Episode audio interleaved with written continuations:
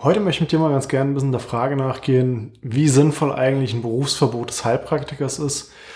Es ist ein Thema, es ploppt immer wieder auf. Es kommt immer wieder eigentlich erneut in den Medien. Momentan mal wieder ein bisschen mehr. Aber ich möchte mit dir so ein bisschen durchgehen. Zum einen, was sind eigentlich Argumente für ein Verbot? Warum das sogar vielleicht auch sinnvoll sein könnte? Aber was sind auch Argumente dagegen und vor allem, was würde das auch für Nachteile bringen, auch vor allem fürs Gesundheitssystem insgesamt? Wenn du neugierig bist, dann schauen wir es uns mal an. Eins der Probleme, die gerne genannt werden, ist, dass eine Ausbildung nicht einheitlich geregelt ist. Das stimmt. An sich ist es so, mit dem Heilpraktiker oder wenn man Heilpraktiker werden möchte, es reicht an sich eigentlich, sich für die Prüfung gut vorzubereiten, die erfolgreich zu absolvieren und zack, bist du Heilpraktiker. Die Prüfung ist wie folgt zusammengesetzt. Du hast einen schriftlichen Teil, das sind Multiple-Choice-Fragen, wenn ich es richtig im Kopf habe, 60 Stück an der Zahl, wo eigentlich hauptsächlich medizinisches Allgemeinwissen abgefragt wird aus allen Bereichen der Medizin. Also das ist ein Riesenpunkt. 60 Fragen mögen erstmal nicht viel wirken, aber es kann halt alles drankommen. Der zweite Teil, wenn man die schriftliche Prüfung erfolgreich bestanden hat, ist dann im Nachgang noch die mündliche Prüfung. Die ist extrem unterschiedlich. Ähm, aus meiner Erfahrung heraus, gut, ich hatte eine medizinische Vorbildung, das hat es mir, glaube ich, leichter gemacht. Meine Prüfung war vom Anspruchslevel okay, es wurden ein paar Sachen gefragt. Was allerdings nur sehr wenig abgeprüft wird oder eigentlich fast gar nicht, ist der Punkt, was macht derjenige nachher damit? Wie sind die fachlichen Qualifikationen? Das ist in meinem Falle so ein bisschen einfacher zu sagen, die sind da, weil ich habe vorher ein Physiotherapiestudium gemacht, was vier Jahre lang, vier Jahre ging, habe danach eine Osteopathie-Weiterbildung gemacht, wo ich mittendrin war zum Zeitpunkt der Heilpraktikerprüfung, die bei mir vier Jahre ging. Man konnte also sagen, ich habe so ein bisschen Ahnung, was ich tue, wenn man es böse sagen will. Ähm, an sich können aber auch Leute dahin gehen, die vorher was ganz anderes gemacht haben. Und die werden dann im Normalfall meistens etwas strenger geprüft. Es wird ein bisschen mehr geschaut, hey, ähm, ist jetzt vielleicht derjenige, der vorher als, was nehmen wir als Beispiel, sagen wir mal, Friseur gearbeitet hat, ist der jetzt in der Lage, auf einmal am Patienten zu arbeiten, eine Diagnose zu stellen, Patienten zu behandeln. Das wird meistens genauer geprüft, sagen wir es mal so. Ähm, es kann jetzt natürlich sein, klar, dass jemand sich so gut darauf vorbereitet hat und auch so ein Wissen angehäuft hat, eventuell auch eine konkrete Ausbildung gemacht hat in dem Bereich oder eine Weiterbildung, um Heilpraktiker zu werden. Aber wie gesagt, das ist nicht einheitlich geregelt, das Ganze. Und was auch noch ein weiterer Kritikpunkt ist bezüglich der Prüfung, im Text ist es so formuliert, dass derjenige zugelassen wird, der keine Gefahr für die Volksgesundheit darstellt. Jetzt kann man sagen, okay, das ist ja an sich schon mal ganz cool. Es geht keine Gefahr von demjenigen aus. Aber wenn man es jetzt mal genauer anschaut, es geht ja nicht darum, taugt das was, was derjenige macht? Hilft das der Gesundheit? Du siehst, das ist schon ein Kritikpunkt, der ist durchaus angebracht. Ähm, ein weiterer Punkt ist dann auch, dass man sagen könnte, okay, klar, jetzt haben wir das Problem. Wir haben dann zwei Möglichkeiten eigentlich, wenn so ein Problem erkennbar ist. Ich kann zum einen hingehen und sagen, ich schaffe das Ganze ab oder ich reformiere das Ganze. Ich persönlich finde das Abschaffen, naja, es ist so ein bisschen wie wenn ich irgendwo Schmerzen habe und sage, okay, ich habe jetzt zwei Möglichkeiten, mit meinem Schmerz umzugehen. Ich hack die betreffende Körperstelle ab oder ich gucke vielleicht, wie ich es hinbekomme, dass das Ganze wieder ein bisschen besser funktioniert. Ich persönlich bin für den Weg. Normalfall, klar, auch da mag es vielleicht Gründe geben, die dann dafür sprechen, dass man sagt, hey, äh, das macht auch mal Sinn. Aber das ist doch dann eigentlich tatsächlich seltener der Fall, wenn wir ehrlich sind. Ähm, das sind eigentlich auch die Hauptkritikpunkte. Klar, es gibt dann immer wieder mal Fälle wie Heilpraktiker, die sich mit obskursten Methoden, zum Beispiel im Bereich Krebsbehandlung, auseinandergesetzt haben oder versucht haben zu behandeln, das ist zum einen nicht meine Expertise. Die Fälle, die ich gelesen habe, da waren schon teilweise abenteuerliche Dinge dabei. Also bei dem einen Heilpraktiker, der deswegen auch mal angeklagt wurde, der seine damalige Lebensgefährtin oder Ehefrau behandelt, also behandelt hat. ähm, es wirkte mit ein paar Punkten so, als ob er eher versucht hatte, sie loszuwerden, weil ein paar der Sachen, die dann genutzt wurden, ich glaube Orangenkerne oder ein Extrakt daraus waren das, das wurde in so einer Menge der guten Dame verabreicht, dass allein diese Menge schon hätte ausreichen können, um die Gesundheit mindestens mal nachträglich zu schädigen, beziehungsweise das Ableben zu beschleunigen. Wenn ich jetzt so einen Fall sehe, klar kann ich sagen, das ist ein Kritikpunkt und kann es auch nutzen, um zu sagen, das Ganze gehört abgeschafft. Aber das ist jetzt eine Person. Und wenn ich jetzt mal gucke, so insgesamt die Fälle, wie oft kommt das Ganze vor? Viele von den Fällen werden immer wieder erneut aufgewärmt in der Presse. Und es ist nicht unbedingt so, dass dann jedes Mal ein neuer da steht, der das Ganze gemacht hat, sondern oftmals sind es eigentlich wieder die gleichen. Und das finde ich dann doch ein bisschen sehr dünn, um das als ein Argument zu nehmen, zu sagen, hey, ich schaffe den ganzen Berufsstand ab. Ähm, zumal auch da ist dann das Problem, ähm, wenn ich jetzt mal rein überlege, wie groß ist denn der Schaden in dem Bereich? Ich muss eine Haftpflichtversicherung haben für den Beruf, also eine Berufshaftpflicht. Die ist jetzt, wenn ich mir das bei mir angucke, wo so ziemlich alle Heilpraktikerleistungen abgedeckt sind. Ich habe auch chiropraktische Leistungen drin, also Einrenken. Der Begriff, der haut eh nicht hin, aber das ist ein anderes Thema. Ähm, es ist alles mit abgedeckt und es ist nicht so viel teurer als eine rein private. Und meine private ist da mit drin. Also ich habe eine Berufshaftpflicht, Privathaftpflicht, das ist komplett gedeckt mit einem. Und die Kosten sind echt überschaubar und ich kann mehr oder weniger all das machen, was ein Heilpraktiker machen kann. Das, also wenn ich mal nach der Statistik gehe, so viel an Problemen scheint nicht zu kommen. Klar, jetzt ist ein Kritikpunkt auch da, der manchmal kommt. Das wird ja nicht alles angezeigt, ist aber generell im Gesundheitssystem so. Naja, das Argument liegt dann, glaube ich, eher auf der Seite, dass ich sagen kann, die Haftpflicht ist ziemlich günstig. Bei Ärzten ist es meistens deutlich teurer. Hm. Kann man dann wieder abwägen, wie gewichtig das Ganze ist. Was sind jetzt allerdings Punkte, weswegen ich der Meinung bin, es ist nicht so sinnvoll, den Beruf des Heilpraktikers abzuschaffen. Da gibt es eine größere Palette. Ähm, ein Punkt in meinen Augen, oder ein Punkt, der vielleicht auch ein bisschen dazu führt, dass es immer wieder in die Diskussion kommt, man sollte das Ganze abschaffen. Als Heilpraktiker habe ich den riesengroßen Vorteil, ich habe meistens ziemlich coole Patienten. Was meine ich damit? Es heißt jetzt nicht, dass das von der Art her ziemlich coole Leute sind, auch das zum Glück meistens schon. Ich bin mit meinen Patienten eigentlich echt sehr zufrieden. Ähm, aber es sind Patienten, die sich mit ihrer Gesundheit selbst auseinandersetzen. Die gucken, was können sie tun, was sind Möglichkeiten voranzukommen. Und klar, es sind Leute, die nehmen auch ihr eigenes Geld häufig in die Hand oder sind privat versichert. Bei meinen Leistungen kommen manchmal Sachen dazu, die von der Kasse bezuschusst werden, also der gesetzlichen Versicherung. Das im Rahmen der osteopathischen Behandlung. Aber das sind gar nicht so viele Patienten bei mir tatsächlich. Beziehungsweise es hält sich mindestens mal die Waage. Und man könnte jetzt böse sein und sagen, ja gut, dann ist die Ärzteschaft scheinbar neidisch auf die Patienten, dass die die nicht haben. Hm. Der Punkt ist aber, wenn all diese Patienten, die auch zu Heilpraktikern gehen für ihre Probleme und die vielleicht ein bisschen mehr Leistung haben wollen, würden die alle wieder zurück ins Kassensystem kommen oder hätten nur einen Angriff auf die normalen ärztlichen Leistungen oder Leistungen, die vom Kassensystem getragen werden. Ich weiß nicht, ob, das, ob sich das Gesundheitssystem damit insgesamt so einen riesengroßen Gefallen tun würde, weil es sind nicht wenig Leute die, oder Patienten, die zu einem Heilpraktiker gehen. Und wenn die jetzt alle wieder zurückkommen ins Kassensystem, das muss man erstmal abfangen, die ganzen Leistungen.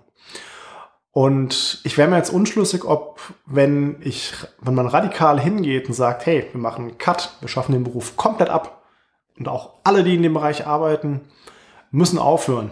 Mal ganz abgesehen davon, dass dann ziemlich viele Leute arbeitslos wären und ich darüber noch ein anderes Problem hätte, nämlich ich muss ganz viele Leute wieder in die Beschäftigung bringen, hätte ich zudem auch noch das Problem, naja, ich habe noch die ganzen Patienten, die halt auch wieder Kosten im System verursachen werden, mit einer höheren Wahrscheinlichkeit. Ich bin mir unschlüssig, ob man sich damit einen riesengroßen Gefallen tut. Ich würde es anzweifeln, mindestens mal. Ähm und was für mich persönlich ein Riesengrund ist, auch warum ich Heilpraktiker geworden bin und warum ich den Weg eigentlich für mich gegangen bin. Eins der Probleme im Gesundheitssystem ist, wie schon gesagt, das Echts an allen Ecken und Enden. Dass es noch nicht mehr Probleme bereitet hat, überrascht mich immer wieder. Aber naja, so ein System hält richtig, richtig viel aus, bis es mal irgendwann richtig kaputt geht. Das dauert meistens ein bisschen länger. Ähm, was aber ein großer Punkt für mich einfach ist, was meiner Meinung nach auch neben einem falschen Anreizsystem, Gesundheitssystem falsch läuft oder besser laufen könnte und sollte.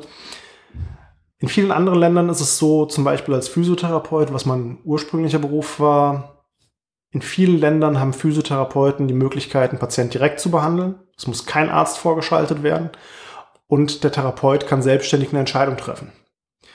Wenn es nicht komplett der Weg ist, dann häufig zumindest über eine sogenannte Planko-Verordnung. Das heißt, der Patient kriegt nur aufgeschrieben Physiotherapie und der Patient geht dann hin zum Therapeuten. Der Therapeut entscheidet, was hält er für sinnvoll, was macht er.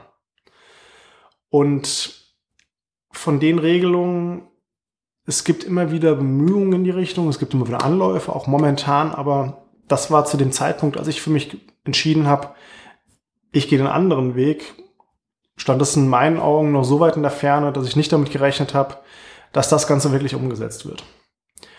Lag vielleicht auch damals ein bisschen daran, ähm, das Studium der Physiotherapie ist in Deutschland auch noch nicht komplett der Hauptweg. Es, es läuft nach wie vor noch Studium neben der Ausbildung, ohne jetzt da einen qualitativen Unterschied direkt nennen zu wollen. Bei beiden Wegen kommen fähige Therapeuten raus. Aber es gab damals als es war, glaube ich, als ich fertig geworden bin mit dem Studium oder zumindest ungefähr in dem Zeitraum, war es noch so, das Studium lief als Pilotprojekt, um zu schauen, macht das Ganze Sinn? Lässt sich es gut in das deutsche Gesundheitssystem übertragen? Und kurz darauf war dann ähm, die Auswertung und man kam relativ deutlich und eindeutig zu dem Schluss, hey, das macht Sinn. Das wäre jetzt eine gute Lösung, das so umzusetzen insgesamt. Was war damals die Konsequenzen der Politik? Ja, okay, wir verlängern den Pilotversuch. Äh, Moment. Kurz nochmal zurück. Wir haben gemerkt, das ist eine super Sache. Das alle, die an der Auswertung beteiligt waren, haben gesagt, ja, sinnvoll, machen, tut's. Und die Politik geht hin und sagt, hey, gut, wir verlängern den Modellversuch. Äh, Moment. Das haut nicht so ganz hin. Also du wirst vielleicht auch daran sehen, die Hoffnung auf eine Veränderung war nicht da und es gab auch deutliche Gründe dafür. Ähm, und für mich war dann der Punkt einfach gewesen zu sagen, okay, das war eines der Argumente, weswegen ich gesagt habe, ich möchte einen Heilpraktiker machen, unter anderem auch, weil ich es für, also nach der Osteopathie-Weiterbildung gebraucht habe, um das Ganze anzubieten. Ähm, und dann wollte ich auch noch die Möglichkeit haben zu sagen, hey, ich kann mir das Ganze im Umgang mit dem Patienten selbst gestalten. Ich habe momentan mit einem Patienten meistens eine knappe Stunde Zeit und ganz ehrlich, bei vielen Patienten brauche ich die Zeit auch. Gerade wenn ich chronische Schmerzpatienten habe, die schon einen längeren Weg hinter sich haben, wo vielleicht auch emotionale Probleme ein Thema sind und eine Rolle spielen für die Beschwerden. Wo vielleicht auch einfach nochmal psychosomatische Geschichten mit ein Auslöser sind oder eine große Rolle spielen. Bei einem durchschnittlichen Arzttermin von, sagen wir mal, wenn es gut läuft, fünf Minuten Behandlungszeit im Durchschnitt. Und das ist in einigen Fällen leider schon optimistisch gerechnet. Hm, naja, rechne es dir selbst aus. Wie schnell fasst du zu jemandem Vertrauen, den du noch nicht kennst? Wie schnell öffnest du dein Herz? Wie schnell bist du auch bereit, mit demjenigen deine emotionalen Probleme zu teilen und psychische Dinge anzusprechen und zu besprechen, die auf deiner Seele lasten.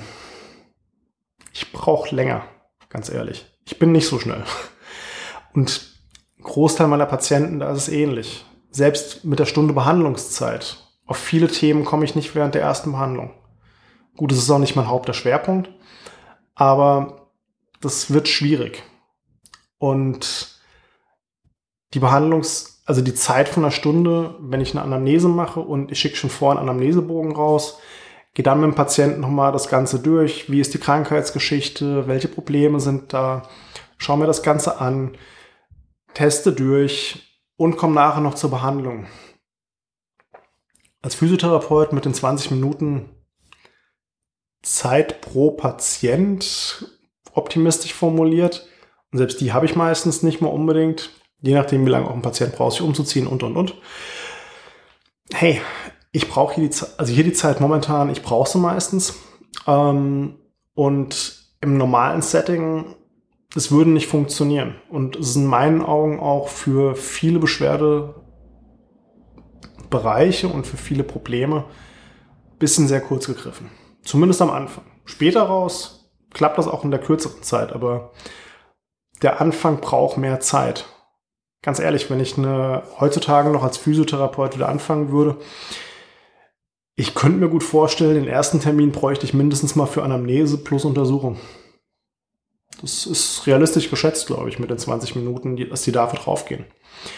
Und wenn ich dann überlege, genug Patienten müssen darum kämpfen, ein Rezept zu bekommen.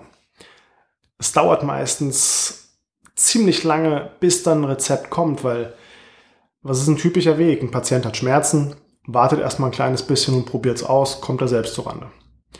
Dann ist häufig der Weg irgendwann, gehe ich mal zum Arzt. Wenn er direkt zum Orthopäden geht, geht es vielleicht ein bisschen schneller.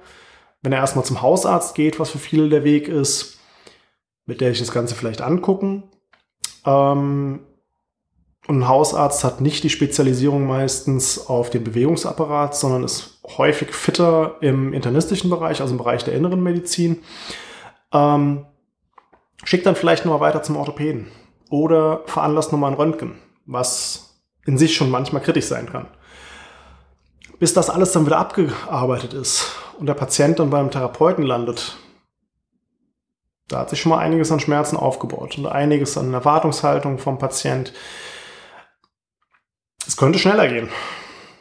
Als Physiotherapeut in Deutschland, sei ich mache einen sektoralen Heilpraktiker, ich darf nur Wellness anbieten.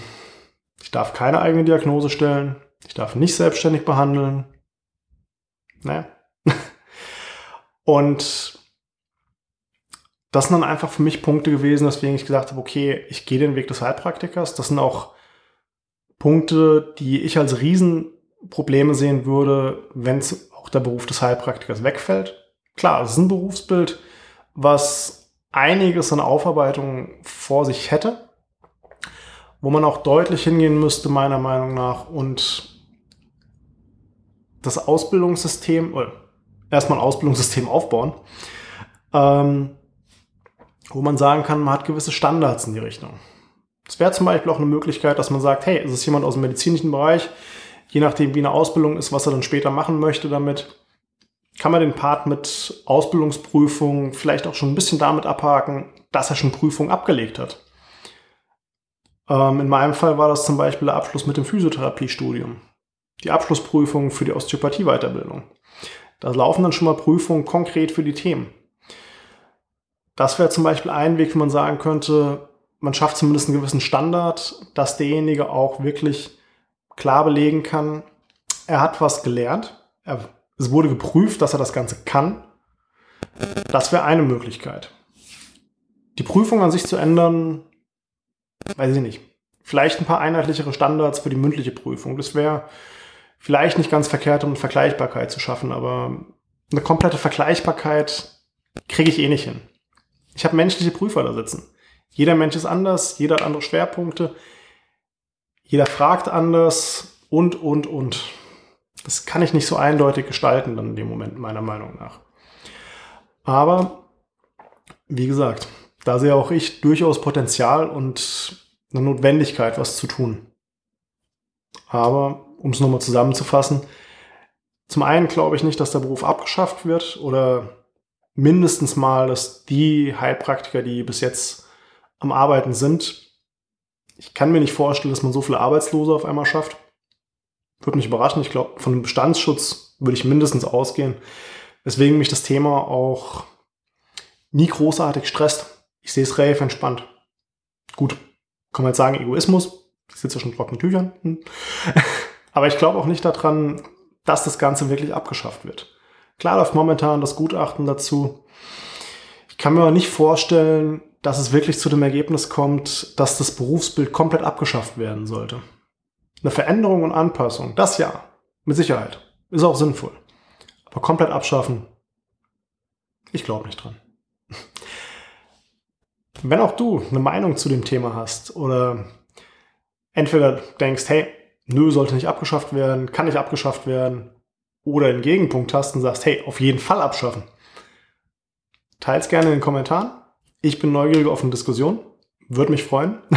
Ich werde auch darauf reagieren. Und dann sehen und hören wir uns beim nächsten Mal. Mach's gut. Ciao.